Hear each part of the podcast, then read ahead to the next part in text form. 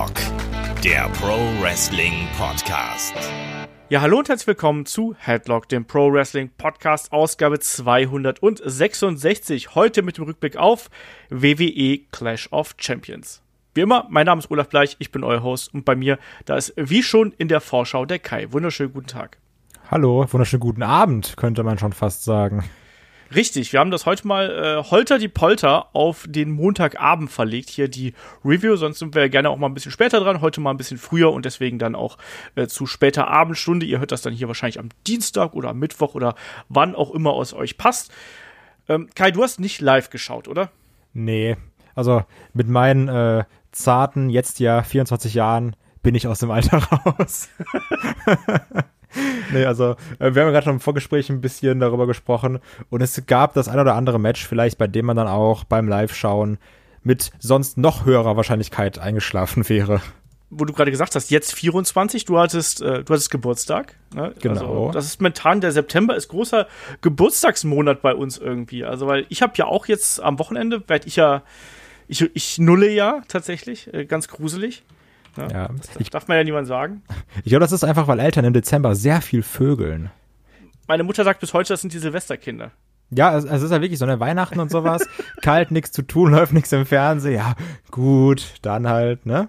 Ja, also, Deswegen, also, so gerade die Leute, die dann irgendwie so am 24. oder sowas, da weißt du, da gab es ein oder andere Weihnachtsgeschenk. Also David hat auch noch Geburtstag übrigens. Also ich habe am 21., der David hat am 23. Du hattest am 10. 10. Yo. Siehst du?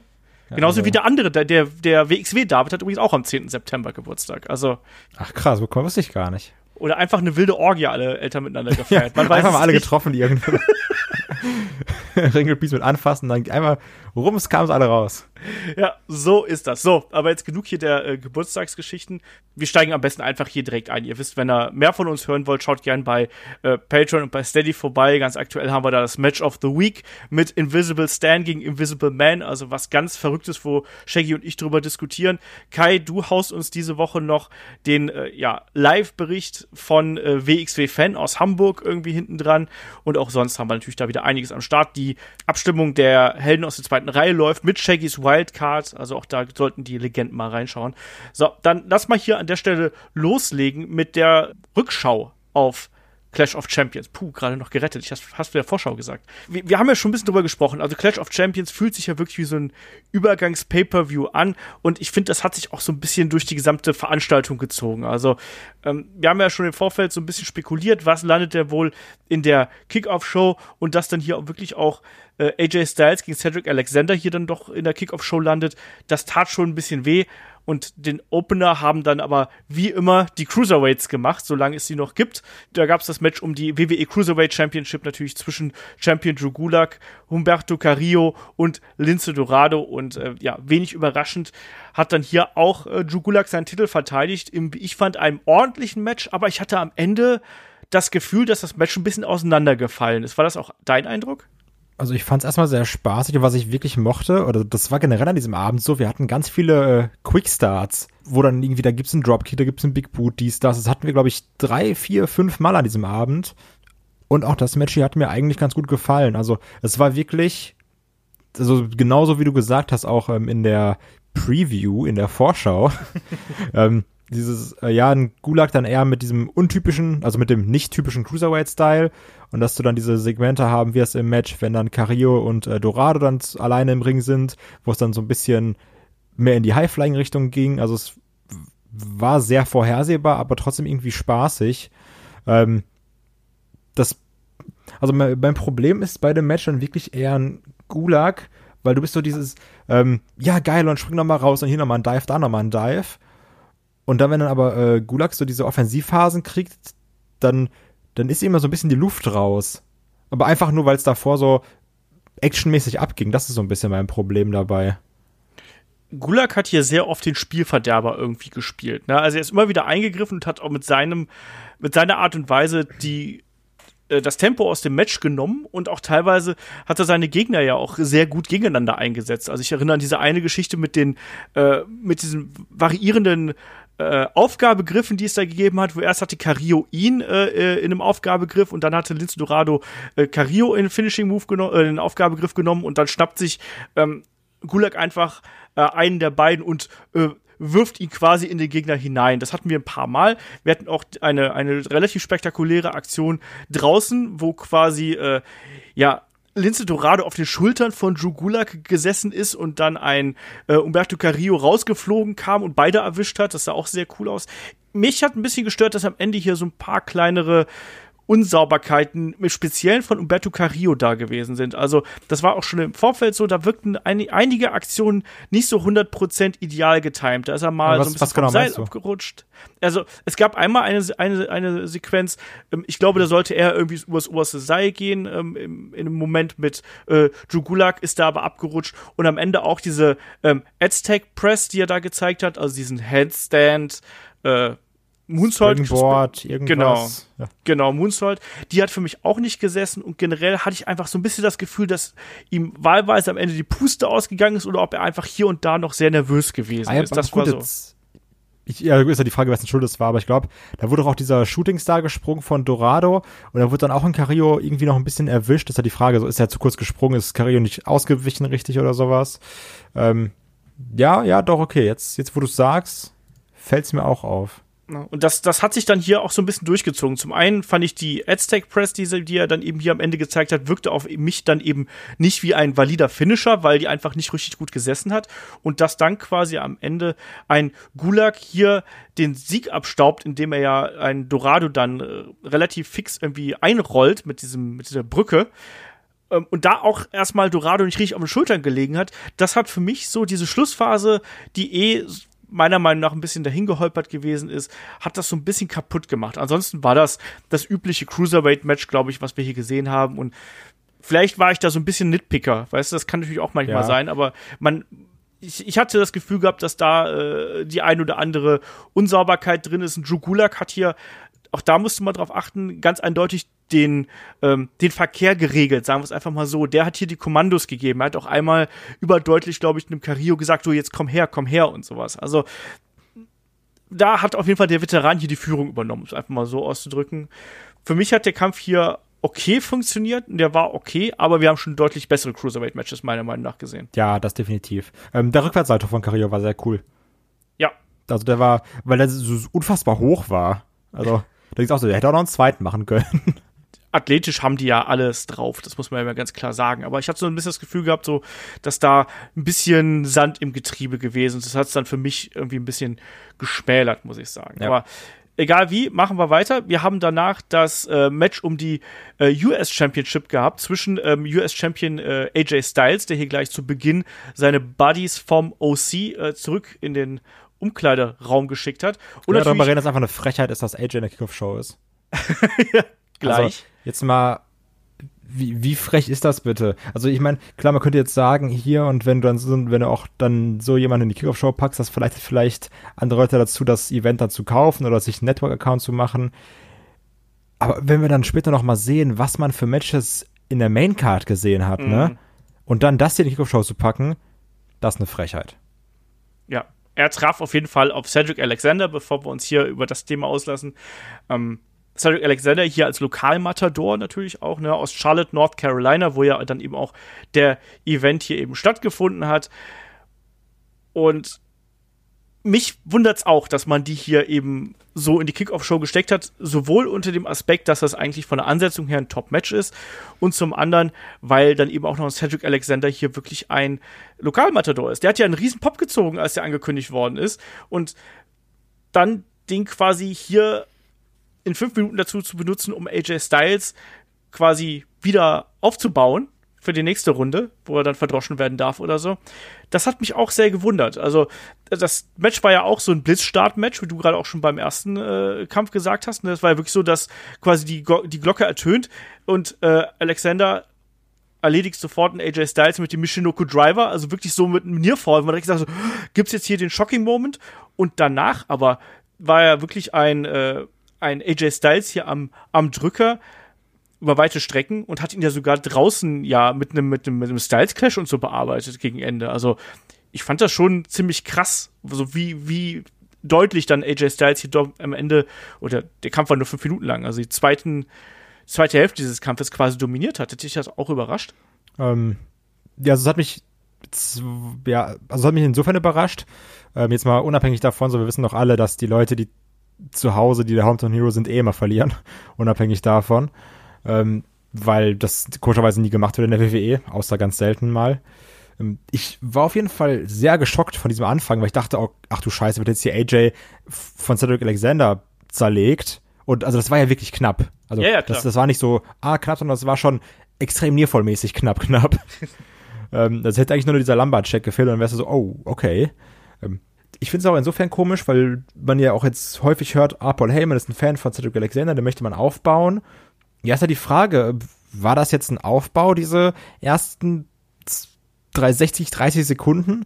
Ähm, ist schwierig. Ich muss aber auch sagen, ich war sehr froh, dass man mal wieder sieht, dass ein AJ auch mal dominant gewinnt.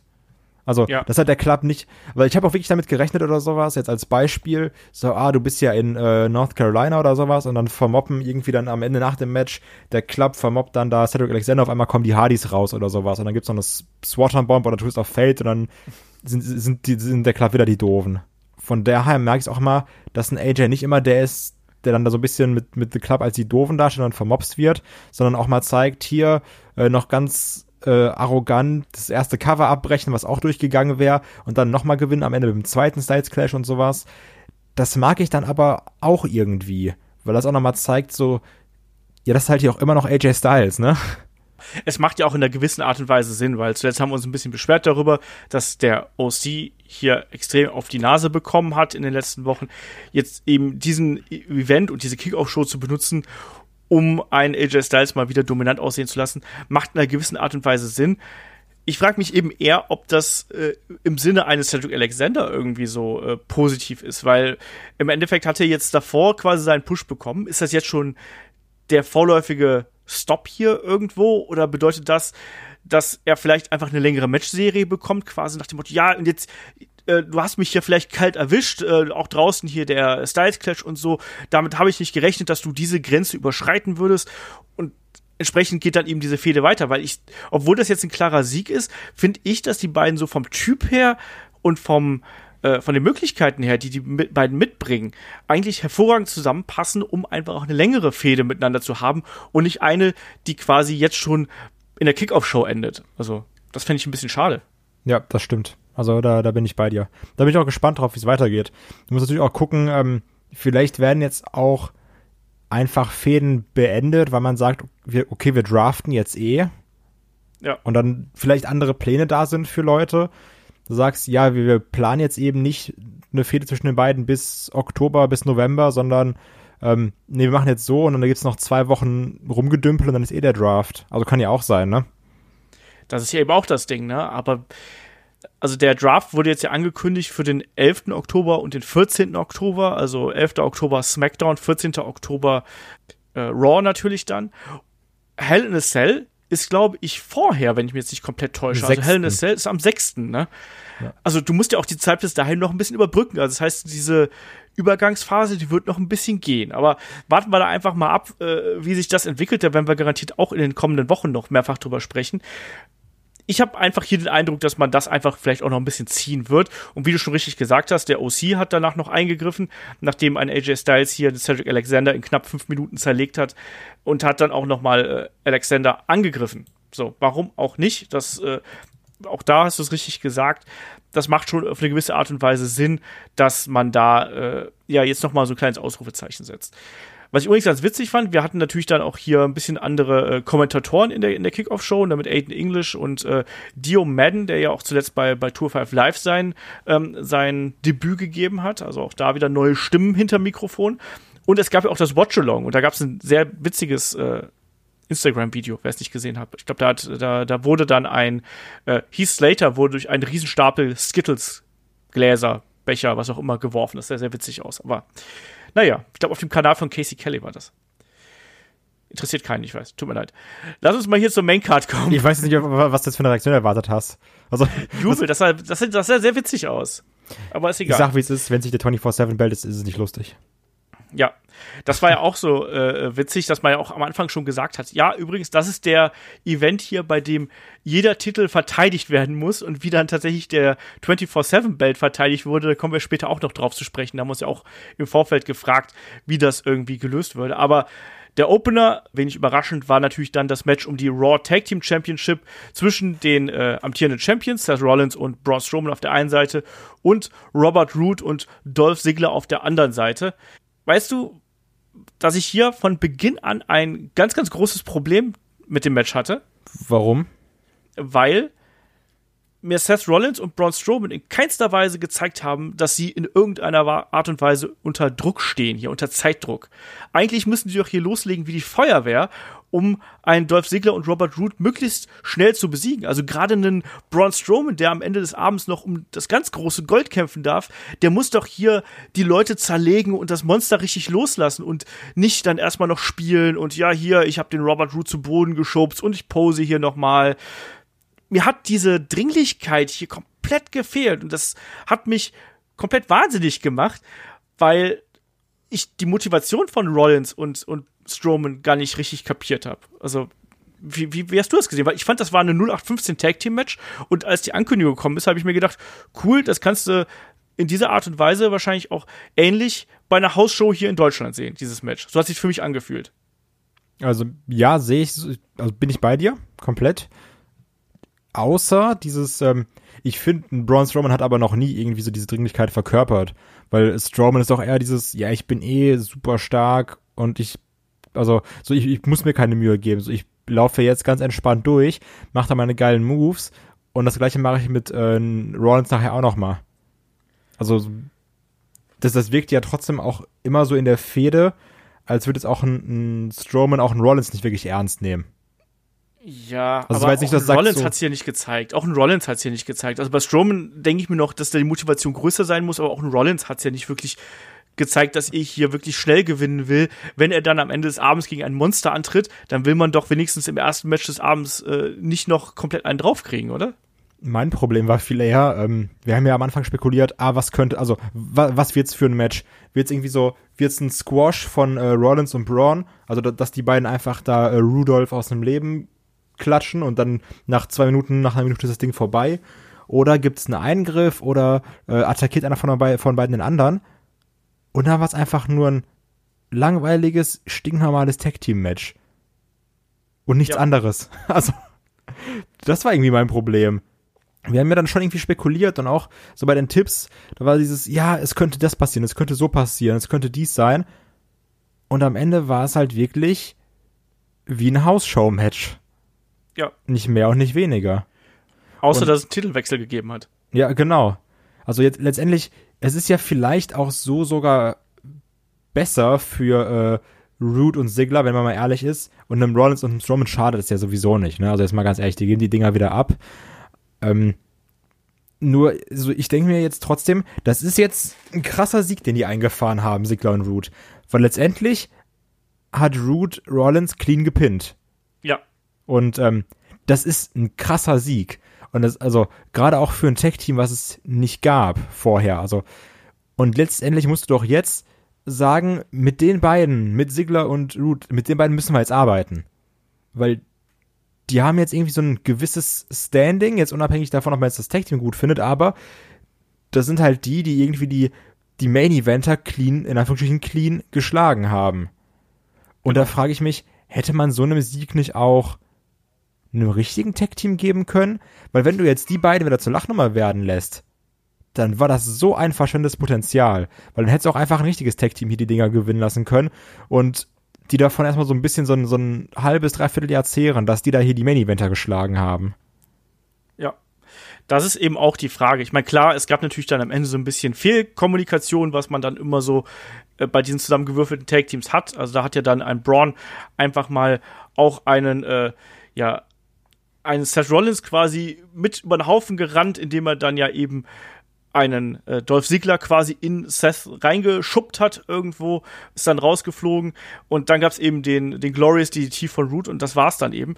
Ich bin der gleichen Meinung wie du, also man muss natürlich dann jetzt hier wirklich schauen, was man mit Root und Ziggler anfängt. Der Name Rudolph kommt mir nach wie vor äh, schwer über Dilpen irgendwie. Ähm, weil auch da, du hast es richtig gesagt, ne, Seth Rollins und Braun Strowman, äh, das waren, sind derzeit die beiden Top-Guys irgendwo, die haben hier den Main Event bestritten. Das sind äh, etablierte Singles-Wrestler. Und die beiden dann hier, gerade auch in Seth Rollins, hier clean zu besiegen, das ist schon eine Ansage. Und ansonsten, das, der Matchverlauf war hier relativ äh, klar vorgegeben. Ne? Wir haben eine Zeit lang einen Seth Rollins gehabt, der isoliert worden ist. Es gab hinterher das Hot Tag Richtung Braun Strowman, der hat dann eben, ja, seine typischen wilden Aktionen gezeigt, also dass ein Braun Strowman so oft in die Ringecken und um den Ring herumlaufen kann. Der große Mann hat schon ganz ordentliche Konditionen, um es mal so auszudrücken. Ähm, das war schon okay so in der Art und Weise, wie der Kampf aufgebaut war, aber das war für mich eben nichts Besonderes. Und gerade auch für einen Opener eines solchen Abends, da braucht es eigentlich ein bisschen was mehr als so ein Standard-Take-Team-Match. Das haben wir schon vielerorts deutlich besser gesehen. Und wie das jetzt weitergeht mit äh, Rudolph, mal schauen. Also, man, ich, ich, ich tue mich halt so schwer, gerade auch einen Dolph Ziggler jetzt auf einmal wieder ernst zu nehmen. Ja, deswegen, also, aber du, du musst das jetzt machen. Also, du musst damit jetzt aber was, was anfangen, oder? Ja, natürlich. Eigentlich musst du das jetzt irgendwie hinkriegen, dass die beiden jetzt hier erstmal ein dominantes Tag-Team werden können. Aber dafür braucht es eben auch noch ein bisschen mehr. Mich hat es auch am Anfang direkt wieder gestört, dass die alle mit mit eigenem Entrance und so reingekommen sind irgendwo. Und es gibt doch genug Tag-Teams. Ja, das wäre. Auch einfach mal Heavy Machinery gewinnen lassen. Ich sag euch. Einfach mal Otis, den Worm of Rollins und dann Bums. Ten Count. Unbedingt. Ja. Unbedingt. Auf jeden Fall hier ein relativ standardisiertes Tag Team Match, was wir als Opener bekommen haben, aber wir haben auch neue Tag Team Champions mit Dolph Ziggler und Robert Root.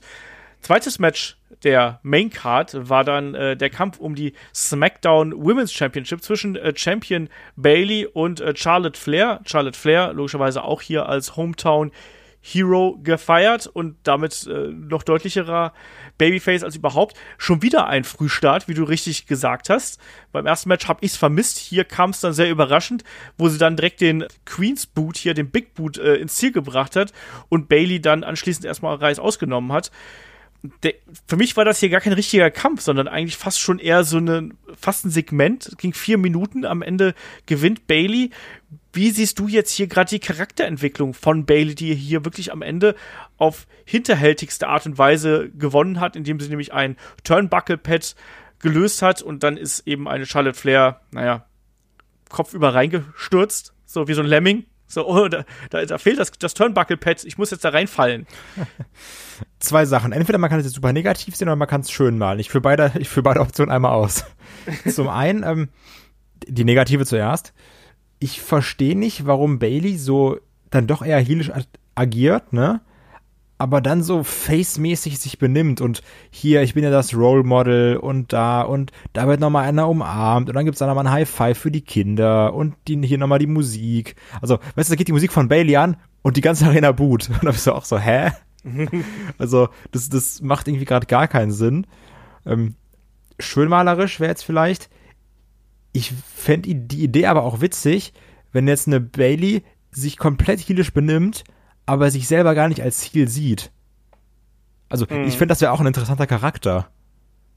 Ja. Also so nach dem Motto, ähm, immer unfair gewinnen und auch irgendwie Leute hinterrücks attackieren und dann sagen, hey, aber wieso, ich mach doch nichts Falsches oder sowas. Das könnte, also das könnte interessant sein. Weil das, das ist mal was Neues. Also, das wäre ja nicht der typische Heal, dieses, oh ja, und hier, ihr habt mich ja eh nie gemocht und so ein Kram, sondern das wäre so, psychomäßig eher. Also das so, so als, als, als verzerrte Wahrnehmung. Das würde ich genau. gar nicht so schlecht finden, wenn ich ehrlich bin. Ja, das wäre in der Tat natürlich eine interessante Wendung. Also das wäre der, der Bestfall, den es hier gibt. Ähm, mein Worst Case ist hier, dass wir einfach eine Bailey als Chicken Shit Heel bekommen. Weißt du? Die dann immer wegläuft, flüchtet und. Aber Face bleibt. also irgendwie.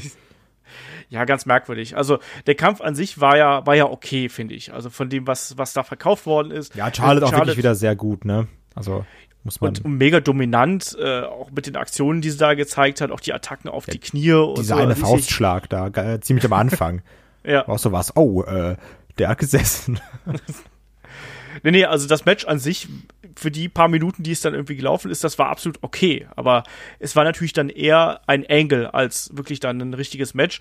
Eine Charlotte leidet darunter natürlich nicht und eigentlich muss hier die Fede auch ganz klar weitergehen, weil das Ja, kann ja eigentlich eine Charlotte nicht auf sie sitzen lassen. Ja, also natürlich. Und letztendlich, wen willst du sonst nehmen bei SmackDown? Ähm, ich habe mal eine ganz doofe Frage. Also vielleicht liegt es auch einfach daran, dass wir jetzt Charlotte so lange nicht mehr gesehen haben. Aber hat, hat die noch mal irgendwie an sich was machen lassen?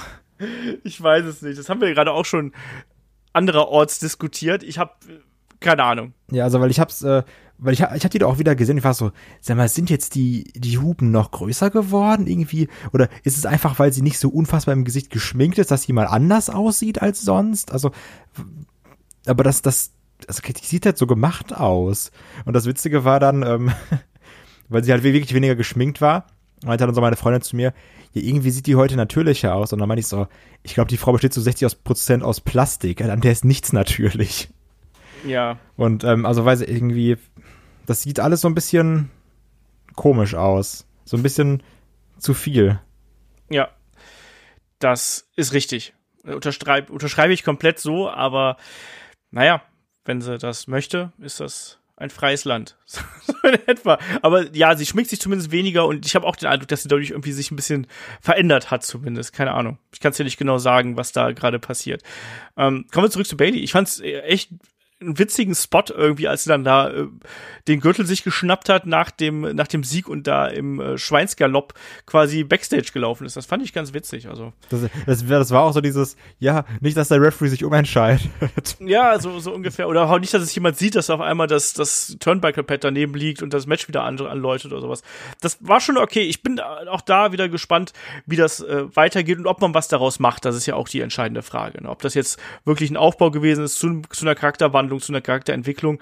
Ähm, das werden wir dann eben in den nächsten Tagen und Wochen sehen. Ich wäre dafür, dass wir das übrigens beim äh, Fußball jetzt auch einführen. Wenn einer so ein Abseitstor schießt und das einfach weiß, ganze, ganze Mannschaft einfach in die Kabine rennen.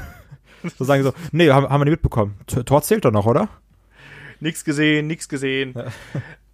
Ähm, machen, wir, machen wir weiter. Wir haben dann hier als nächstes Match äh, den Kampf um die SmackDown Tag Team Championship zwischen den amtierenden Champion The New Day, bestehend aus Kofi Kingston und Big E und äh, The Revival. Und ja, hier geht es natürlich dann in der Geschichte um das verletzte Knie eines Xavier Woods, was ja schon gleich zu, zu Beginn dann auch äh, sehr im, im Fokus äh, gestanden hat. Auch einem Xavier Woods, man hat immer das Gefühl gehabt, dass, dass äh, er nicht 100% sicher auf den Beinen gewesen ist und dann lieber einen Big E reingeschickt hat.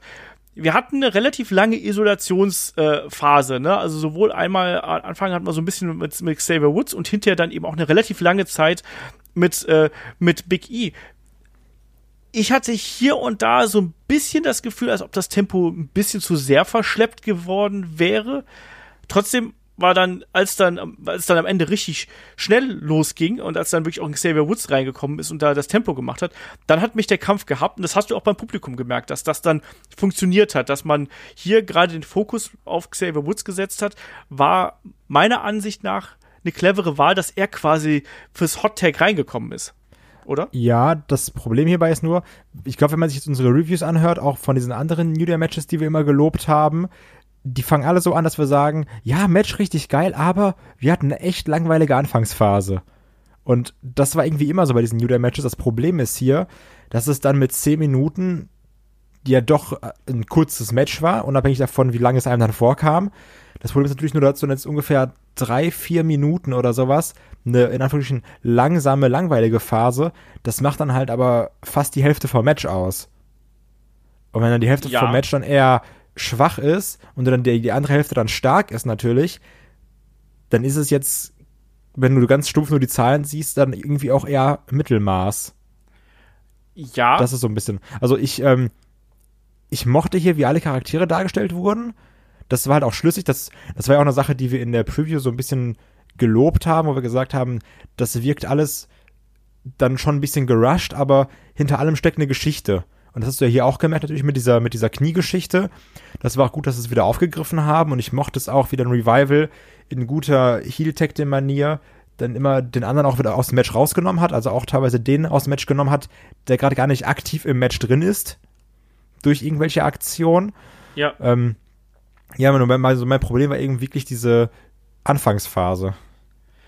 Ja, also Problem war es für mich nicht. Ähm, und im Nachhinein hat es das eigentlich für mich sogar fast noch ein bisschen besser gemacht. Also, wenn ich jetzt so über das Match nachdenke, weil da war wirklich, also, in der, das Match hatte eine Struktur, das hatte eine Geschichte.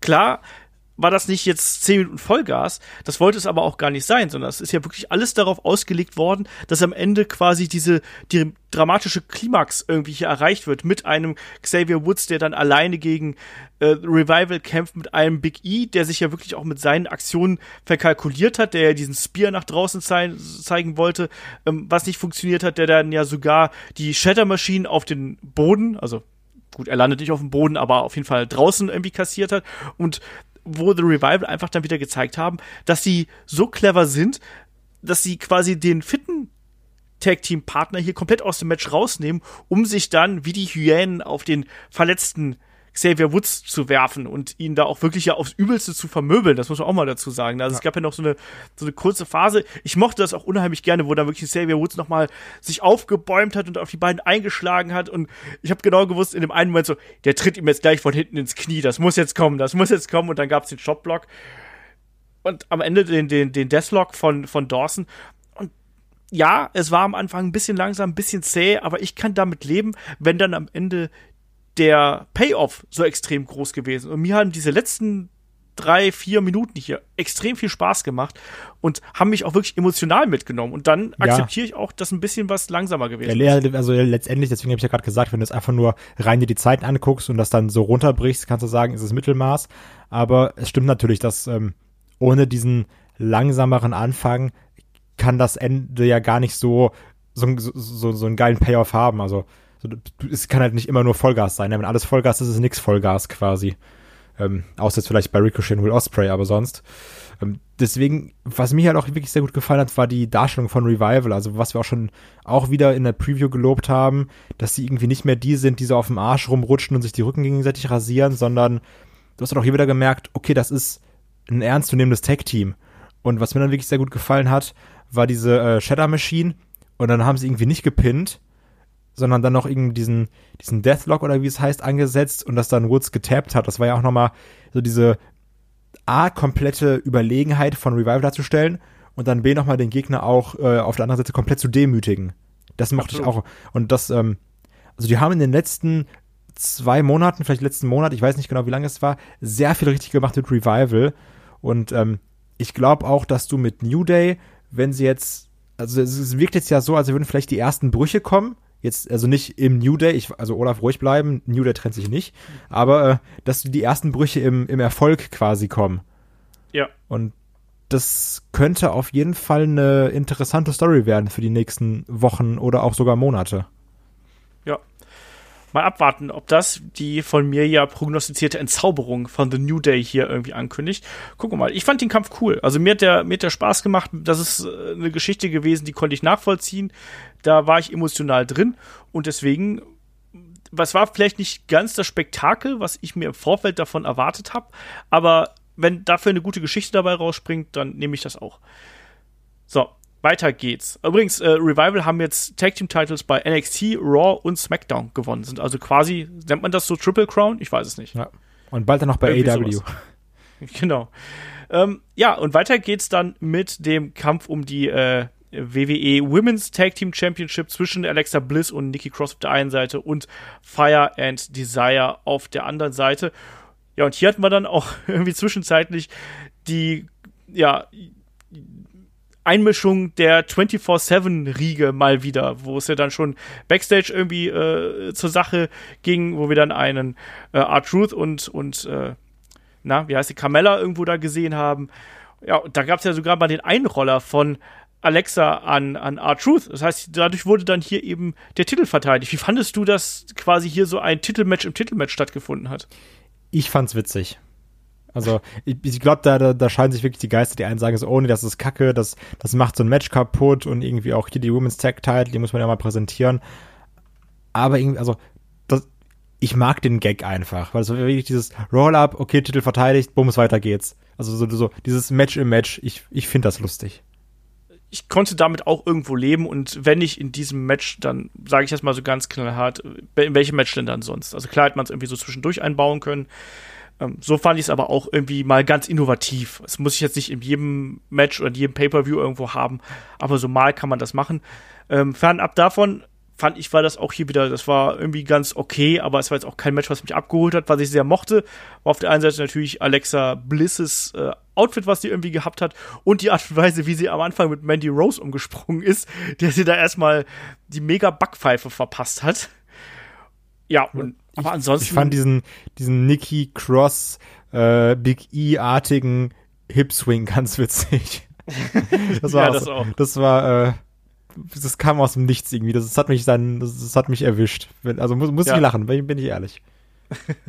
Sexy Beast und so haben sie ja, auch genau. Kommentatoren doch da auch. Randy Young war auch, also, nee, das, das war witzig.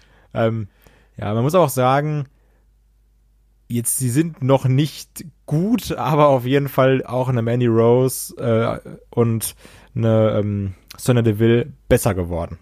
Das auf jeden Fall. Aber es war jetzt hier eben auch kein großes Match, wo nee eine der Beteiligten hier glänzen konnte, sondern es war ein relativ souveränes Tag Team Match, was wir hier gesehen haben, auch nichts Besonderes. Das ist auch ein Ding, wenn du mich nächste Woche fragst, was ist da passiert, dann werde ich mich vielleicht noch an die 24/7 Geschichte erinnern und dann hört es auch irgendwann auf das kann man so machen, dass hier dann am Ende auch, ich fand es auch schön, dass Nikki Cross hier den Sieg geholt hat, das muss ich auch mal dazu sagen, weil ja. die ja immer so ein bisschen, ich man hat immer so ein bisschen das Gefühl, sie steht so ein bisschen hier im Schatten, aber eigentlich ist sie ja schon so der, der Star hier im Team und kriegt ja auch wirklich von den Zuschauern ja auch reichlich Feedback. Also, holt auch fast jeden Sieg, ne? Also, ja, sie holt extrem oft die Pinfalls.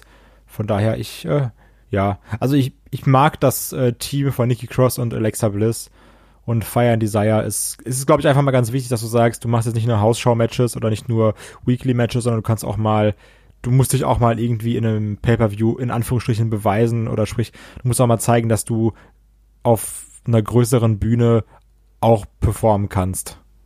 Ja. Plus, es ist ja wirklich auch ein festes Tag-Team, was wir hier haben. Das sollte dann auch ruhig mal um den Titel antreten. Also, die Division ist ja wirklich so klein, dass ja quasi eigentlich jeder mal um den Titel antreten müsste, äh, ja. so regelmäßig, oder? Ja, ich finde gut, dass du auch sagst, nicht darf, sondern muss. Also, weil müssen halt wirklich, sonst wird es ein bisschen langweilig.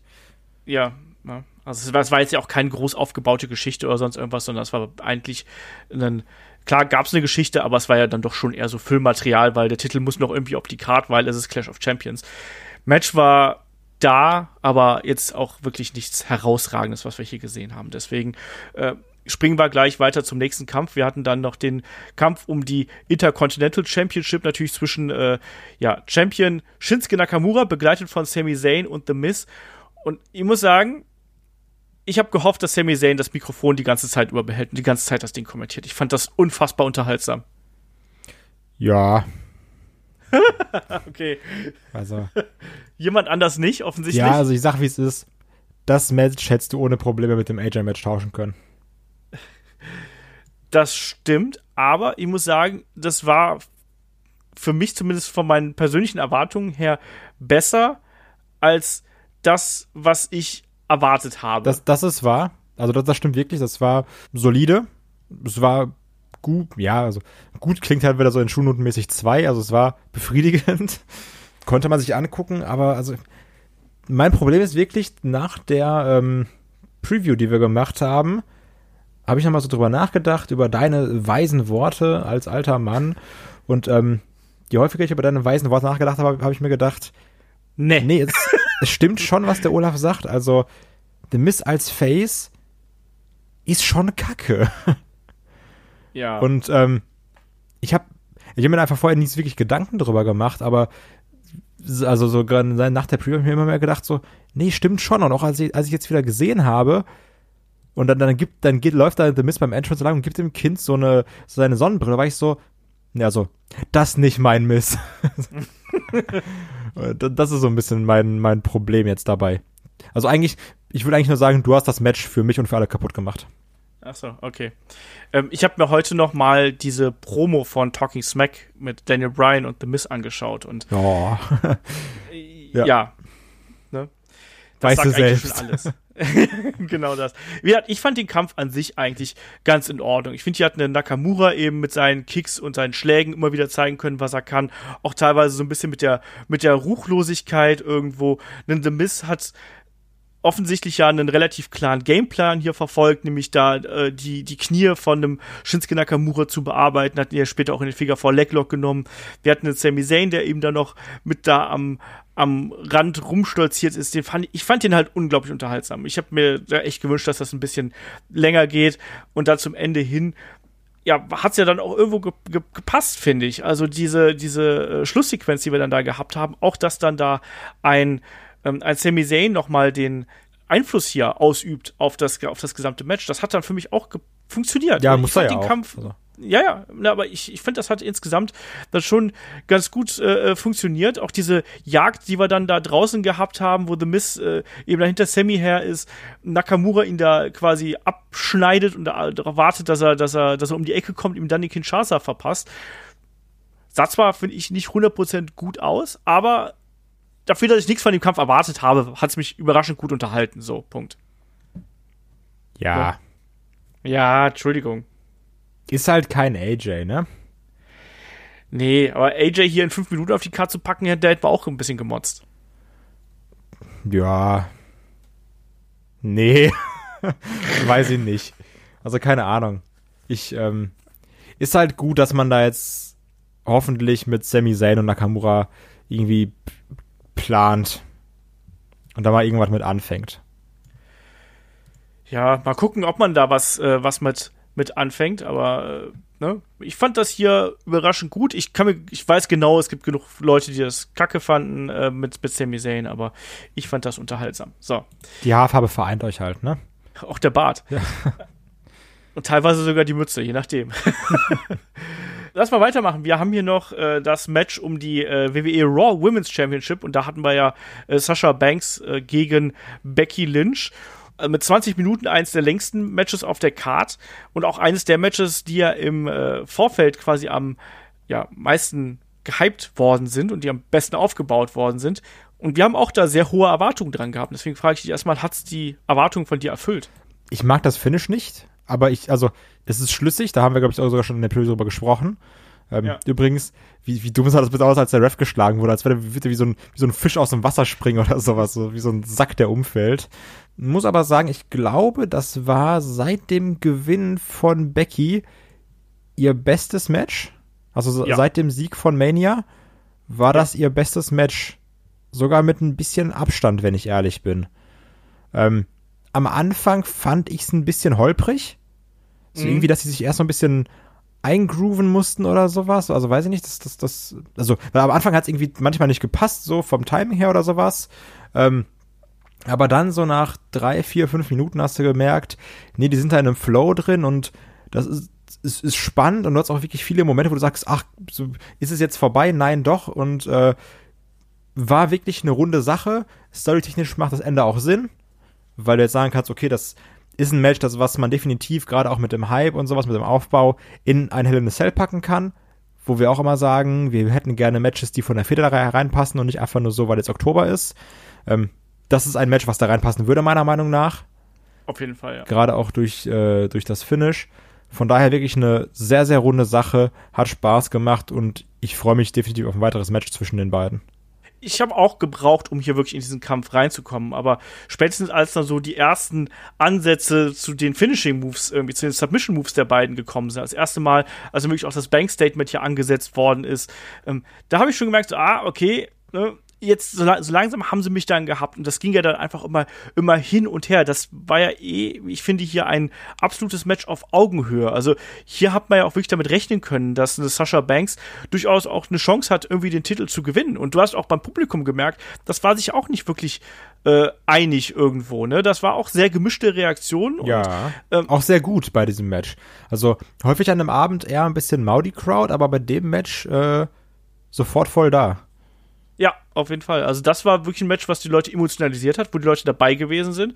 Und gerade zur Schlussphase, also als dann die beiden wirklich auch die, die Konter hier äh, und die Submission Moves hier getauscht haben, mehr oder weniger, da hat man dann auch gemerkt, dass jetzt, jetzt wird Zeit.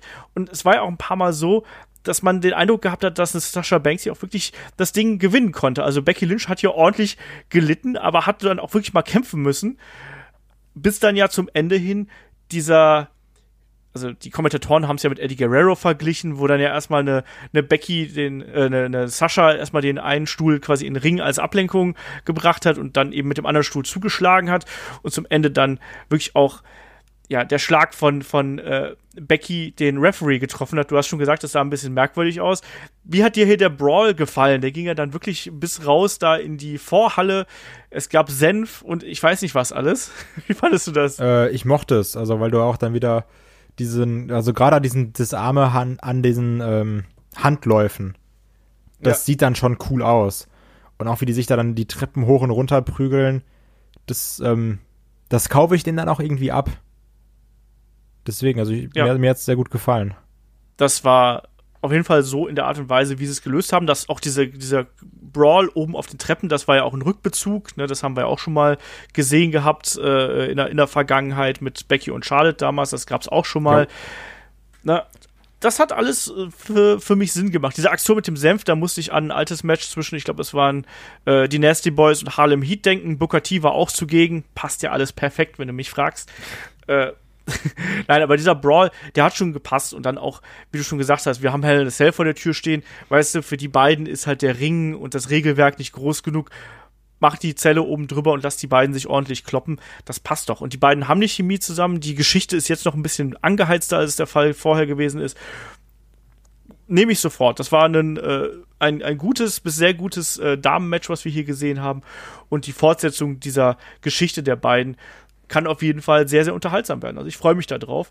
Auf jeden Fall. Was mich aber gestört hat, war die Tatsache, dass wir quasi das Ende des Matches so per Kommentar bekommen haben. Also ich habe keine Glocke gehört oder so, sondern. Ja, das hat mich auch gewundert, also weil, weil die haben sich dann ja auch da, äh, also diesen Brawl gehabt nach draußen, dann wieder in den Ring. Und ich dachte so, hä, das geht doch jetzt nicht weiter, oder? Also weil ja. die hatten Ref geschlagen. Kevin Owens muss, wurde deswegen gefeuert fast und musste 100.000 zahlen. Sie, sie, hat ja auch schon eine Strafe bekommen. Ja, der so, Zehnte äh, Portokasse, die Zahl der Rollins. äh, ja, mich hat es eher so als, als Zuschauer gestört, dass mir der Kommentator quasi mitteilt, übrigens, der Kampf ist vorbei, es ist ein DQ, aber Becky behält den Titel und darf dann am Ende noch ein bisschen die äh, gute Sascha da äh, verwemsen ähm, mit dem Disarm im Stuhl, der übrigens für mich auch keinen Sinn gemacht hat. Also, das. Ja, naja sah halt, ist halt Wrestling-Logik, Entschuldigung. Darf ich nicht, darf man nicht drüber nachdenken. Das war auch wieder so ein bisschen, das war so eine Aktion, die im Wrestling irgendwo Sinn macht, aber da dann eben nicht. Es ist, wie es ist. Äh, Becky bleibt Champion. Äh, Sasha Banks wird aber da äh, garantiert auch jetzt noch weitere Ansprüche anmelden. Gucken wir mal. Also ich freue mich da auf jeden Fall drauf, dass das äh, noch ein bisschen weitergeht. So, jetzt geht's dann langsam Richtung äh, Main Event. Äh, wir haben jetzt erstmal noch das Match um die äh, WWE Championship zwischen Kofi Kingston, dem Champion, und äh, Randy Orton, dem Herausforderer. Und hier muss ich auch sagen, so, also so sehr ich das beim Opener schon vermisst habe, dass hier eine Dringlichkeit dargestellt wird, das habe ich hier auch Ey, das total hab vermisst. ich auch nicht verstanden, ne? Das ist doch auf der auf der Karte, das ist doch die persönlichste Fehde wo da ja. der Typ sagt, hier deine Familie, Pipapo, und du bist richtig kacke, du kannst nix. Und äh, Kofi auch immer wieder sagt, so durch die Blume, Junge, wenn wir uns im Ring stehen, warte ab, ich bring dich um. Und dann machen sie nix. Also so, du, du spürst da keine Intensität bei einem Kofi. Ein Randy macht sein 0815-Programm wie immer. So, das, so diese, ja. das war wieder dieser komplett lustlose Randy Orton gefühlt. Ähm, ein richtig, richtig langsames Match und ähm, aber da auch kein, klar, du hattest zwar manchmal so diese, diese heißen Phasen von Kofi, aber das war jetzt auch nicht, also da, also jetzt ganz doof gesagt, ich hätte mir da wirklich von Kofi so eine Ich töte dich Mentalität gewünscht. Ja. Und die war nicht da und auch ein, ähm, so wie wir das am Anfang gesagt haben, oder du es gesagt hast bei einem Braun Strowman, hatte ich auch hier das Gefühl, dass ein Randy Orton das Match gar nicht ernst nimmt. So ist es. Und deswegen hat das Match auch bei mir zu keiner Sekunde funktioniert. Und das waren 20 Minuten, die sich extrem lang angefühlt haben.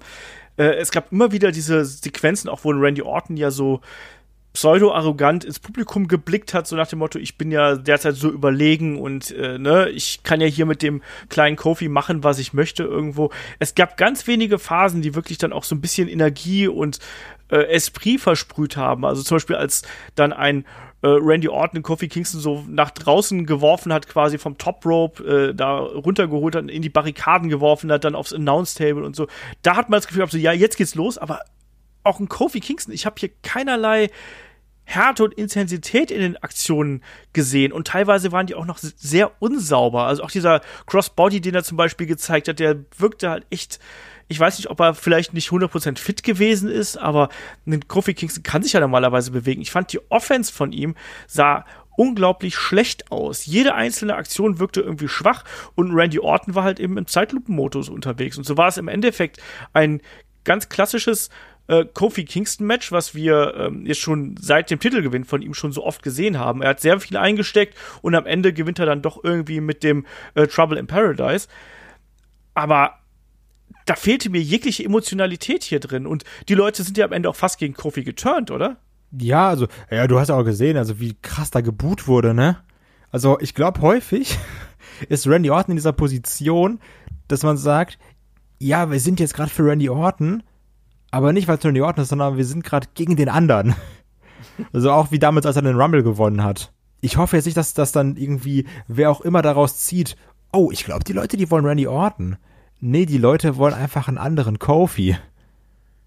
Also das äh, darf man jetzt nicht verwechseln und irgendwie diese dumme Feder weitergehen lassen. Also weil bitte, bitte, bitte nicht, sondern jetzt einfach mal irgendwie ja, ich sagte, ich, ich weiß nicht, also was, was macht man jetzt mit Kofi? Ich, ich weiß es wirklich nicht. In welche Feder steckt man denn jetzt? Also gegen wen lässt man den kämpfen? Ich habe keine Ahnung. Das kann ich dir auch nicht sagen. Also hier war halt eben so vieles, was mich gestört hat. Also auch allein schon beim Entrance, wo dann Kofi in die persönliche Fehde reinkommt und mit seinen blöden Pfannkuchen durch die Gegend wirft. Das passt halt alles hinten und vorne nicht zusammen zu dem, was sie uns im Vorfeld verkauft haben. Ja, eben. Also das, nee. Also das, das geht gar nicht. Ich, also äh, Kofi Kingston hat ja noch getwittert, dass, äh, dass ja The New Day äh, demnächst zurück sein werden und wieder in voller Stärke äh, zurückschlagen werden, aber er will erstmal nichts mehr von Randy Orton hören. Und im Endeffekt ist es auch eigentlich ganz logisch, weil er hat jetzt einen Randy Orton hier auch sehr klar besiegt. Klar hat er hat am Ende einen Randy Orton auch den RKO äh, zeigen können. Er hat ja auch noch den, den Punt angetäuscht, ne? Das darf man auch nicht ja, äh, vergessen. Wie immer halt in, letzten Zeit, in letzter Zeit. Äh, äh, ja, eben. Ne? Und daraus resultierte ja dann letztlich auch der Trouble in Paradise. Hat für mich zu gar keiner Zeit funktioniert. Das, ähm, das, ist genau die Art und Weise, wie eben so ein Randy Orton-Match im schlimmsten Fall laufen kann. Und ein Kofi Kingston-Match auch. Ja, das Problem ist ja irgendwie, dass wir beide ja noch in der Preview gesagt haben, okay, das ist die Fehde, die muss in Cell in a Cell gehen. Ähm, ja. ja, will ich nicht mehr. Also ja. wirklich, dann müssen wir jetzt wirklich sagen, wir nehmen meine Idee und machen drei gegen drei um alle Titel. Aber jetzt nicht nochmal One-on-One Kofi gegen Randy im Käfig.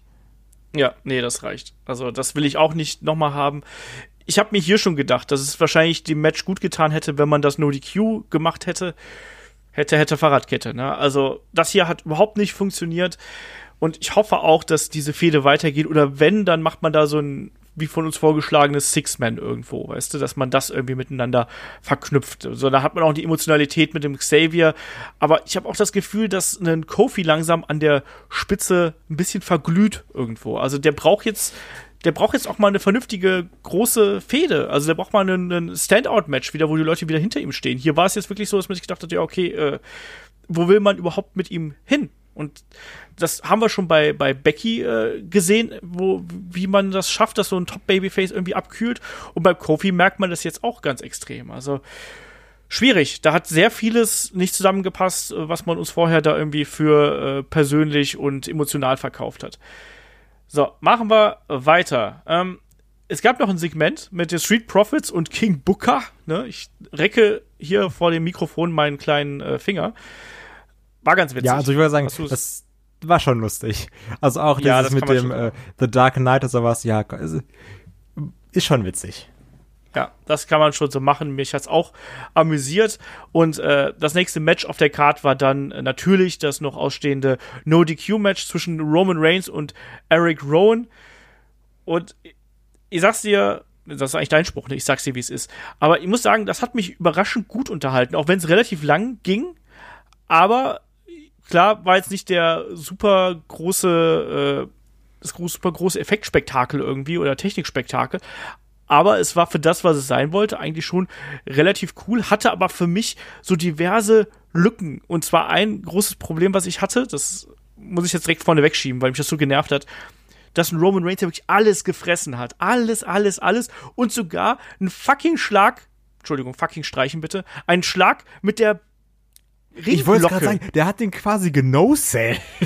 Ja. Also, der kriegt, also, wann wird, wird man heutzutage noch immer mit einer Ring, Ringglocke geschlagen?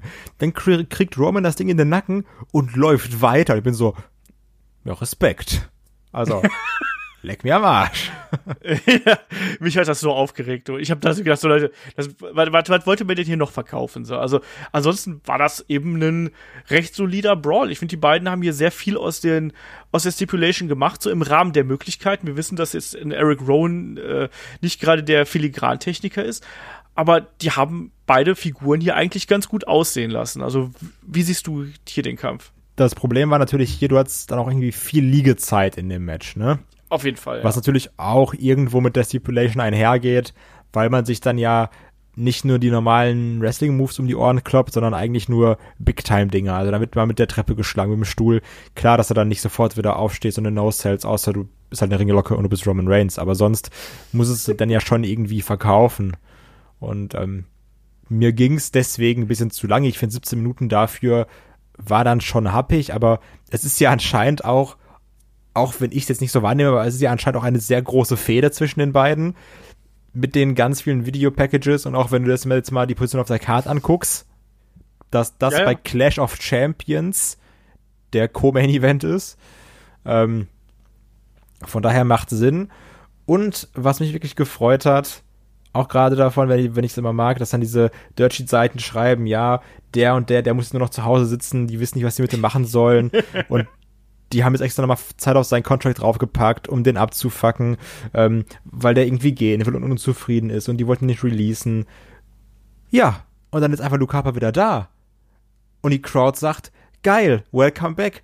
Und ich bin ehrlich, das ist irgendwie ein sehr schöner Moment. Auch, dass dann hier die äh, Knüppelbrüder wieder vereint sind, die ich als Tech-Team wirklich immer sehr mochte. Ähm, das hat mich wirklich gefreut, einen Luke Harper wieder zu sehen was ich witzig fand, dass du gemerkt hast, dass die Kommentatoren tunlichst vermeiden sollten, mussten, dass sie nicht die Bludgeon Brothers sagen. Also ich weiß nicht genau, wer es gewesen ist, aber einer von den Kommentatoren hat auch gemeint so bla bla and the uh, Harper and Rowan und so. Also ich glaube, dass die jetzt noch mal quasi noch mal einen neuen Charakter bekommen werden und ich kann mir auch vorstellen, dass man die noch mal in eine quasi in eine, in eine Gruppierung mit mit reinstecken wird. Aber es ist wie es ist. Also ich war sehr überrascht äh, darüber. Man hat das ja auch so relativ clever gemacht hier, äh, wie man das dann aufgebaut hat. Weil man erst im ersten Moment hat man ja gedacht, es wäre Rowan, ich dachte, der da sagen, Also ich dachte auch, es wäre Rowan. Auf einmal zeigen die diesen Close-up und ich war so, ach, guck mal an. Ja, Deswegen, das war relativ clever gemacht. Für mich hatte das, das Match eben so ein paar strukturelle Schwächen. Das endete natürlich mit diesem Glockenschlag, ähm, auch mit der Art und Weise, wie ein Roman Reigns hier teilweise Sachen verkauft hat. Weißt du, so nach dem Motto, ja, zuerst kriegt er eben die ganzen Aktionen auf die, auf die Midsection, wie es ja so schön heißt, wo er dann die, die Tritte in die Rippen bekommen hat und hier und da. Aber wie muss er natürlich diesen Schlag mit der Treppe kontern? Natürlich, indem er den äh, 200 Tonnen schweren Eric Rowan hier aushebt also das ist so ein Bruch Aber das hat er ganz Geschichte gut gemacht, weil das war jetzt ja nicht so ein äh, Simone Drop Bums durchgezogen, sondern das war ja schon irgendwie so ein Kampf. Das, ich muss sagen, das fand ich schlüssig. Nee. Doch, der hat sich Mühe gegeben. ich nicht, aber wie gesagt, das ist ja dann relativ, äh, relativ wurscht, wie, äh, wie ich das sehe, wie du das siehst. Ähm, ich fand, das war in sich auf jeden Fall ein recht solider Heavyweight Clash, um es mal wieder auszupacken. Nein, ich, ich fand, das war, das war in Ordnung. Es war ein bisschen zu lang, aber du hattest dann zumindest am Ende noch diese Überraschung gehabt mit einem Luke Harper, der zurückkehrt und dann eben auch mit einem Eric Rowan, der dann im Endeffekt ja auch nur durch das Eingreifen von Luke Harper hier eben einen Rowan, äh, einen Rowan, einen Reigns äh, wirklich auch klar besiegen konnte. Ähm, mit der Claw und mit dem Slam. Fand ich für mich schlüssig im Vorfeld, dass dann so, dass die Matchstruktur so darauf ausgelegt ist, dass quasi ein Reigns alles frisst, bis er dann eben quasi dem Kamerakran zum Opfer fallen soll. Ob das so eine ideale Matchstory ist, weiß ich nicht, aber äh, sei es drum. Ich fand es unterhaltsam, hätte ein paar Minuten kürzer sein können und jetzt mal schauen, was wir da mit äh, Harper und äh, Rowan haben. Also wir können uns zumindest nicht beschweren, dass wir hier keine Story-Weiterentwicklung haben. Also dieser Event, um das schon mal für mich so ein bisschen vorwegzunehmen, Fühlt sich natürlich sehr wie ein Übergangsevent an, aber man hat zumindest hier und da so Brotkrumen gesät, dass die nächsten Wochen irgendwie Storyline-Entwicklung bringen könnten. Und das finde ich eigentlich das, was hier an dem Event am positivsten ist. Ja. So. Das muss man auch wirklich loben. Also, dass man jetzt nicht eben dieses hat ja hier vorbei, obwohl ja ein Pay-Per-View auch häufig Sachen beenden soll, aber ich mag es auch, wenn du jetzt weißt, das ist der Fahrplan für die nächsten Wochen. Ja. Genau. Und wo man einfach merkt, da, da plant man irgendwo was. Und wie gesagt, hier sind ein paar Geschichten, egal ob es jetzt die Charakterentwicklung von Bailey ist oder andere Sachen, da kann man was draus machen. Aber wir sind ja noch gar nicht durch. Wir haben ja noch. Ich habe noch eine Frage, warte. Äh, Womit, ja. ähm, als die da zur Kamera gegangen sind, ne? Und Luca äh, und äh, Eric Roner mit, der, mit dem Kamerakran zuhauen wollte, womit hat Roman Reigns dann gekontert? War, war das, das Baseballschläger mit, mit, mit Nägeln, Morgenstern? ich habe auch gedacht, meine erste, oder ein Zepter, ich habe keine Ahnung, was es also gewesen von ist. Von King Booker, das sah so aus. Für mich sah es auch aus wie ein schwarzer Morgenstern, wie so eine, wie so eine Keule, die du halt so bei Diablo findest, ja, weißt du? Auch so, ja, aber die ist auch so spitz, also will er den jetzt umbringen, oder? Also ich war auf jeden Fall verwirrt, aber ja, war anscheinend ein effektiver Gegenstand für ein paar Minuten. Ja. Wie dem auch sei, äh, wir können es nicht auflösen, was dieser Gegenstand gewesen ist. Ähm, was wir wissen, ist, dass danach, nach diesem Match, gab es ein kurzes Interviewsegment nochmal mit äh, Charlie Caruso und Seth Rollins, ne, dass hier äh, ein äh, Braun Strowman wird das äh, nächste Opfer in seiner Monster-Kollektion irgendwie sein. Und danach gab es natürlich dann das große Match um die WWE Universal Championship zwischen Seth Rollins und Braun Strowman. Und auch hier, ne, relativer Schnellstart irgendwo das hat äh, ging auch relativ gut los, natürlich auch so ein bisschen angelehnt hier an Lesnar gegen äh, gegen gegen äh, Seth Rollins, was wir gehabt haben. Auch dass ein Braun sofort hier auf ihn losrennt ähm, mit den Shoulder Tackles, ähm, den Power Slam Ansatz versucht und äh, auch einen äh, Seth Rollins dann mit äh, Kniekicks oder mit Kicks ans Knie hier gekontert hat. Also diese Geschwindigkeit, die man hier an den Tag gelegt hat, finde ich relativ clever und deswegen war auch gerade diese Anfangsphase sehr schnell vorbei und da das war auch sehr angenehm ich im jeden Vergleich Fall zu den zwei vorherigen Matches, ne? Genau das. Ich war halt dann sofort im Match drin, hab mir gedacht, so wie bei, bei den anderen äh, Titelmatches mit Lesnar, so, das kann nicht jede, jede Sekunde vorbei sein, weißt dann, dann, dann trifft der eine mit dem Stomp und der, oder der andere mit dem Power Slam und dann ist das hier gelaufen. Und wenn du jetzt irgendwie dir ein Brot machen gehst, dann ist der Kampf vorbei, so etwa. Ja. Und ja. also das war auch ganz geil, direkt am Anfang. Ähm, erstmal, ich fand super erstaunlich, dass die äh, Superkicks von Rollins direkt gegens Kinn ging bei einem Strowman. Und der ist jetzt nicht wirklich klein, der Kollege. Also. Das ist richtig. Und nicht nur, nicht nur, dass du sagst, ah, okay, ja, einer hat er irgendwie gut getroffen, sondern der zweite ging halt wieder genauso hoch. Und ich dachte mir so, Mann, der ist echt beweglich, der Typ. ähm, und dann auch irgendwie diese zwei, drei Superkicks, dann den Frog Splash. Und es war halt nicht mal ein One-Count. Und, ähm, ja. Das muss man nicht mögen. Also man sagt so, ah ja, das ist so ein bisschen dieses typische Indie-Wrestling, was wir auch nachher nochmal haben werden, so nach einem Finisher bei 1 outkicken. Ähm, aber ich fand's geil und hat auch mal wieder, also hat auch mal wieder gezeigt, dass ein Strowman dann doch nicht normal ist. So, also der, der Charakter ja. Braun Strowman, sondern das ist schon irgendwie ein Brecher. Genau, ich glaube, darum ging es ja auch. Man wollte natürlich hier auch einen Braun Strowman irgendwo schützen und hat ihn deswegen auch eben aus dieser Masse an äh, Stomps und ja dann später sogar dem, dem Pedigree irgendwie da noch, äh, noch sich bewegen lassen beziehungsweise auskicken lassen. Das hat schon in sich Sinn gemacht. Auch die Art und Weise, wie äh, Strowman hier die Aktion von Rollins teilweise gekontert hat, wo er ihn ja wirklich da einfach da aus der Luft ge gedroschen hat oder sonst irgendwas. Und auch, dass ein Braun Strowman notfalls eben auch mal auf das Parkett eines Seth Rollins sich hier begibt, mit diesem Splash, den er da gezeigt hat. Also das wie beeindruckend war, war, das denn bitte? ähm, ich hatte so einen Schiss, dass er da vom Top Rope fällt in dem Augenblick. Ja, ist ja auch halt weggerutscht. Also. Ja, ja, eben. Und, ähm, also ich, ich, weiß gar nicht, was ich krasser gefunden hätte, weil ich dachte wirklich erst, dass Rollins den äh, Superplex zeigt.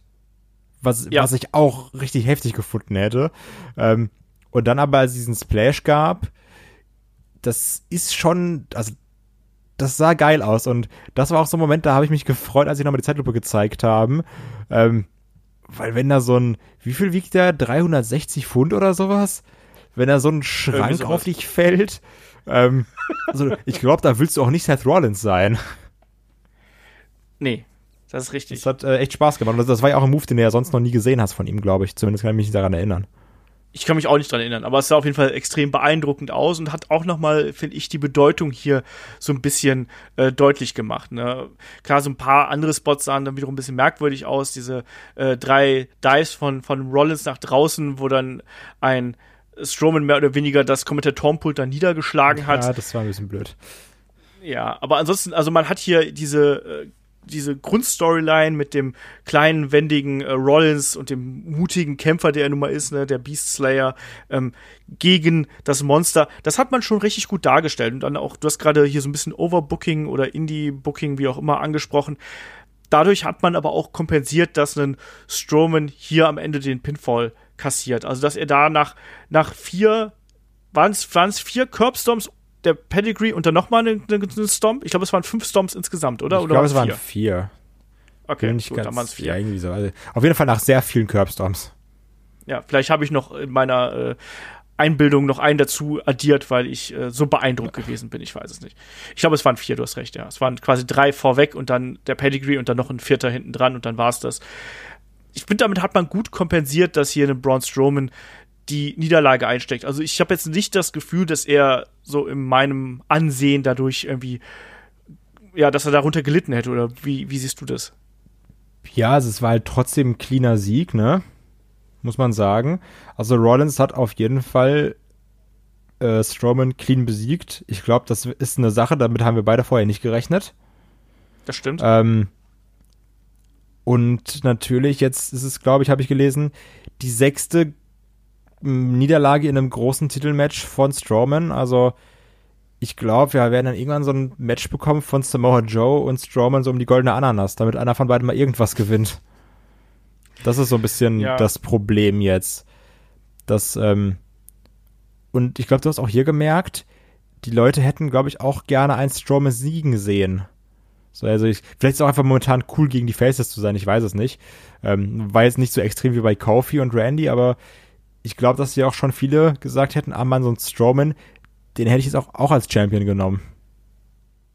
Ja, hätte ich auch, aber so, da kommen wir ja gleich noch drauf zu sprechen, geht's ja dann in eine andere Richtung ganz offensichtlich weiter. Ich finde, man hat das hier relativ clever gemacht. Also man hat ja auch so, auch hier wieder so ein paar Hinweise, hab's ja schon vorher gegeben, auch auf diese, dass, dass der auch diese Knieverletzung, ähm, die ja dann beim, beim Splash auch unter anderem aufgetreten ist, das hat ja letztlich auch einen Braun dann ja den Sieg gekostet, dann gab's den Pedigree und dann den Stomp. Also ich finde, das hat man, das hat man hier eigentlich ganz gut erklärt, dass er dann hier auch die Niederlage einsteckt. Für mich hat das funktioniert. Ich, ich fand es nicht so stark wie äh, Rollins gegen Lesnar, was wir zuletzt gesehen haben, aber ich fand es in den zehn Minuten auf jeden Fall äh, unterhaltsam. Jo. Kann man so machen. Aber es ist jetzt eben auch nicht so, dass dass das irgendwie neue Maßstäbe gesetzt hat, weil ich glaube, da sind beide auch noch zu mehr und zu größerem in der Lage, oder? Ja, das auf jeden Fall. Aber ich freue mich auch trotzdem, dass ein äh, Rollins dann ja doch irgendwie auch dominant verteidigt hat. Weil er das Ja. auch braucht. Genau, der braucht es ja eben. Das, das war ja das Dilemma, was wir auch im Vorfeld angesprochen haben. Eigentlich brauchten beide einen Sieg, aber äh, ich glaube, wenn das jetzt hier mit einem No-Contest geendet wäre, hätte es sich auch komisch angefühlt. Ja, das Und damit kommen wir ja dann. Ja, genau. Ja, Ja, das ist eben dieser, weil du sagst, okay, die zwei sind dann doch irgendwo auch auf Augenhöhe und eigentlich darf keiner den anderen verlieren, aber einer von beiden, also aber beide müssen auch gewinnen. Und Genau. ähm, ja, also ein Tod musste sterben.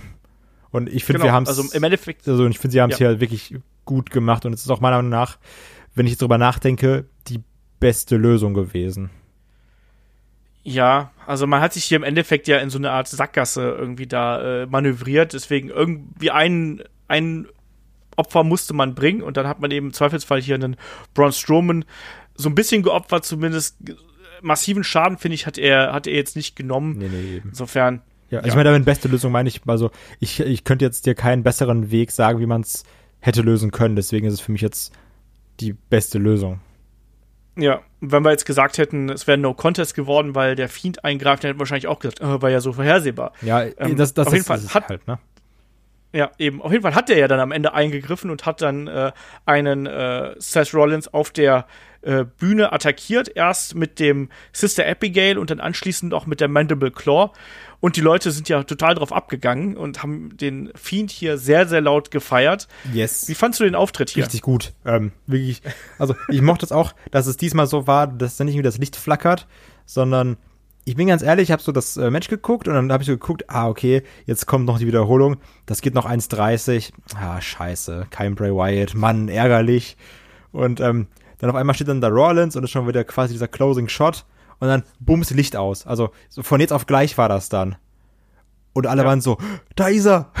Und, ähm, und dann natürlich dann auch wieder, dann stand er da, ähm, Rollins dann in, in Sister Abigail und viel geiler fand ich dieses Bild, als dann dieses Licht, als dann das Licht wieder so halb anging, also dieses Spotlight auf, auf den Fiend und dann da stand und Rollins so an den Haaren festgehalten hat. Also so ein gutes Bild. Ähm, Ja. Und dann auch noch diese Mandible Claw, die auch von Rollins in kompletter Ekelmanier gesellt wurde, also wie der rumgewürgt hat. Das, das war richtig gut. Also, Ja. das hat, das hat gepasst. Und deswegen sage ich auch insofern, ähm, beste, best, besten Weg haben sie gewählt, weil ich, also ich bin mir zu 100% sicher, dass Fiend gegen Rollins besser ist als Fiend gegen Strowman. Allein so von, Ja. so was, was man damit anstellen kann. Das ist dann eben die Frage, ob man da einen Braun Strowman jetzt doch noch irgendwo so mit in den Haufen irgendwie reinbuckt, ob da vielleicht noch die alten Wyatt Family Wurzeln, Wurzeln nochmal äh, irgendwie aufgekocht werden. Bin gespannt. Ich fand den Eingriff hier eben auch äh, echt gut gelöst, äh, gut umgesetzt, toll inszeniert. Das kann man ja derzeit, obwohl es da ja anscheinend auch einen kleinen Fehler gegeben hat äh, vom Bildschnitt her. Aber egal wie, also das war dann ein stimmiges Ende eines durchwachsenen Pay-per-Views, würde ich einfach mal so äh, prognostizieren. Weil dadurch hat's, hat, hat man mich zumindest noch mal so abgeholt, um zu sagen, ja, übrigens, es geht weiter und wir machen jetzt hier eine andere Geschichte. Bin ich sehr gespannt drauf. Und äh, vor allem auch, äh, ob es zu früh für den äh, Fiend ist, jetzt schon irgendwie um den Titel zu greifen, ob er überhaupt nach dem Titel greifen möchte, ne? Oder ob er einfach nur Angst und Schrecken verbreiten wird. Wir werden sehen. Ja. So, dann natürlich wie immer zum Abschluss eines äh, Pay-per-Views. Ich will deine dein Fazit haben und deine Bananenwertung. Ich bin ehrlich gesagt nicht so begeistert von dem Ding hier. Und deswegen sag ich 3,5. Ja. Würde ich sagen. Der Kai ist halt streng. Ja, 3,5. Weil mir dann irgendwie viele Sachen, die lang gingen, irgendwie dann nicht so viel Spaß gemacht haben. Das halt lange mal wieder ein WWE-Event war, ähm, wo wir gesagt haben, ja, ah, die Weeklies sind eher so mäßig, aber Event war geil und hier muss ich sagen, wir, wir hatten gefühlt teilweise bei den Weeklies interessantere Szenen als jetzt beim Event an sich. Und bessere Matches. ja, auch. und bessere Matches auch. Also ich bin da bei dir. Also ich würde auch 3,5, maximal 4 mit Augen zugedrückt irgendwo, äh, würde ich da geben, aber auf keinen Fall mehr. Ich fand, das war ein absoluter Übergangs-Pay-Per-View. Man hat Geschichten weitergeführt, man hat hoffentlich die Orton-Kofi-Sache beendet, was ich aber ehrlich gesagt noch nicht 100% glaube. Mhm. Ne? Aber äh, da, da, hat, da hat nicht viel so gepasst. Wir haben zuletzt oft gesagt, Mensch, ich hatte wenig von dem Event erwartet und es ist viel, viel mehr dabei rausgekommen. Jetzt sage ich dir, ich habe wenig von diesem Event erwartet und eigentlich ist es tatsächlich noch ein bisschen schwächer geworden, als ich es gedacht habe. Also ich hatte ja so ein bisschen drauf gesetzt, dass gerade dieses Match zwischen Randy Orton und Kofi Kingston vielleicht noch mal so eine andere Richtung nimmt, als sich das irgendwie angedeutet hat. Ich hatte auch so ein bisschen gehofft, dass manch anderes Match so ein bisschen mehr Power hat. Ich fand den Event ja sehr sehr durchwachsen. Also durchschnittlich bis unterdurchschnittlich, würde ich es einfach mal so sagen. Deswegen 3,5 bis 4 ist da so äh, das höchste der Gefühle. Aber ich glaube, wir haben jetzt mit, mit äh, Hell in a Cell wiederum einen Event, der deutlich spannender werden wird, weil eben, ja, wir haben gerade von Opfern gesprochen, ne? Weil man dem so ein bisschen den Clash of Champions geopfert hat, oder wie siehst du das? Ja, aber das muss auch nicht schlecht sein, ne? Also, so, wie gesagt, du musst auch manchmal diesen Aufbau haben und dann sagen, ja, die Sachen, die jetzt hier passieren, passieren eben, weil im Oktober das und das passiert. Von daher, Ja. so wie ähm, das SmackDown Tag Team Titelmatch am Anfang diese langsame Phase braucht, braucht vielleicht auch Hell in a Cell sein Clash of Champions. Schauen wir mal. Das wäre zumindest dann so die positivste Entwicklung, die wir hier aus dem Event mitnehmen können. Da war, wäre da irgendein Match dabei, wo du sagen musst, Leute, schaut euch das unbedingt an. Also ich würde sagen, allerhöchstens, also ich fand das Tag Team Match zwischen äh, New Day und äh, Revival fand ich, fand ich äh, sehr gut und Sascha gegen Becky, aber ansonsten Ja. ist doch da jetzt wenig. Der Main Event Ich vielleicht. würde noch. sagen, der Main Event einfach nur so, weil das so, so ein 10 Minuten, wir klappen uns nur die großen Moves um die Ohren Match ist. genau. Aber jetzt, Sonst ist jetzt keins, wo ich sage, oh Mann, das müsst ihr sehen. Und wenn, dann würde ich sagen, wartet einfach vielleicht bis Hell in a Cell und guckt dann das äh, Sascha gegen Becky-Match bei Hell in a Cell, was da wahrscheinlich kommen wird. da gehe ich auch ganz schwer von aus. Naja, ähm, man kann nicht immer gewinnen irgendwo. Das, äh, das ist die Devise für Clash of Champions. Ne? Nicht jeder kann ein Sieger sein. ja. Clash of Champions, so ist es. Mini-Playback-Show. Genau das. Ähm, hat ja auch so mit dem Licht und so hat das eigentlich auch ganz gut gepasst. Das hat mir übrigens auch ganz gut gefallen, um das hier noch so äh, kurz unterzubringen. So gerade bei den äh, Ankündigungen, da diese, äh, ja, das stimmt. diese Verlautbarung, das, das fand ich ganz nett. Ansonsten Bühnendeko ja äh, wieder mal recht Standard bei WWE.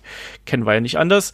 Ähm, egal wie. Also das war auf jeden Fall ein Event der durchwachsenen Art. Äh, wir machen hier natürlich dann weiter am Wochenende und äh, da sprechen wir über Promos und über ja, Meister am Mikrofon. Hat da jemand also, CM Punk gesagt? With a tear in my eye. Also all sowas werden wir dann besprechen. Also legendäre Interviewsegmente, ähm, Menschen, die besonders gut am Mikrofon sind, vielleicht auch manche Geschichten, die schiefgelaufen sind. Darüber werden wir sprechen. Da sind wahrscheinlich dann der Kai wieder dabei und der David, also wieder eine Dreikonstellation. Und äh, bis dahin würde ich sagen, wenn ihr noch mehr von uns haben wollt, schaut gerne bei Patreon und Steady vorbei. Da haben wir genug Zeug für euch. Ähm, inzwischen, ich glaube, 180 Podcasts oder so. Ich weiß, keine Ahnung. Ich habe inzwischen den Überblick verloren, so viel ist es. Kai, ich sag Dankeschön, dass du mal wieder hier äh, mit mir die Stellung gehalten Sehr hast. Sehr gerne und übrigens bei Patreon, wenn man sich anmeldet, kann man auch die alten Sachen alle hören. Also nicht nur die Sachen, die ab dann rauskommen, sondern auch alles, was vorher hochgeladen wurde. Also alle 180 genau. Podcasts. Ja, da ist man erstmal beschäftigt mit. Das haben wir zuletzt auch einige geschrieben, die sich dann hier erstmal die äh, alten Episoden der Helden aus der zweiten Reihe irgendwie angehört haben oder 2x5 oder was auch immer wir da auf Lager haben oder vielleicht auch die Reviews oder die Specials. Also da gibt's genug zu hören und äh, wenn ihr da gern ein bisschen mehr von uns haben möchtet, dann schaut da gern vorbei. So, in dem Sinne sage ich dann Dankeschön fürs Zuhören und wir hören uns am Sonntag wieder zu den Promos. Macht's gut, bis dahin, tschüss. Tschüss.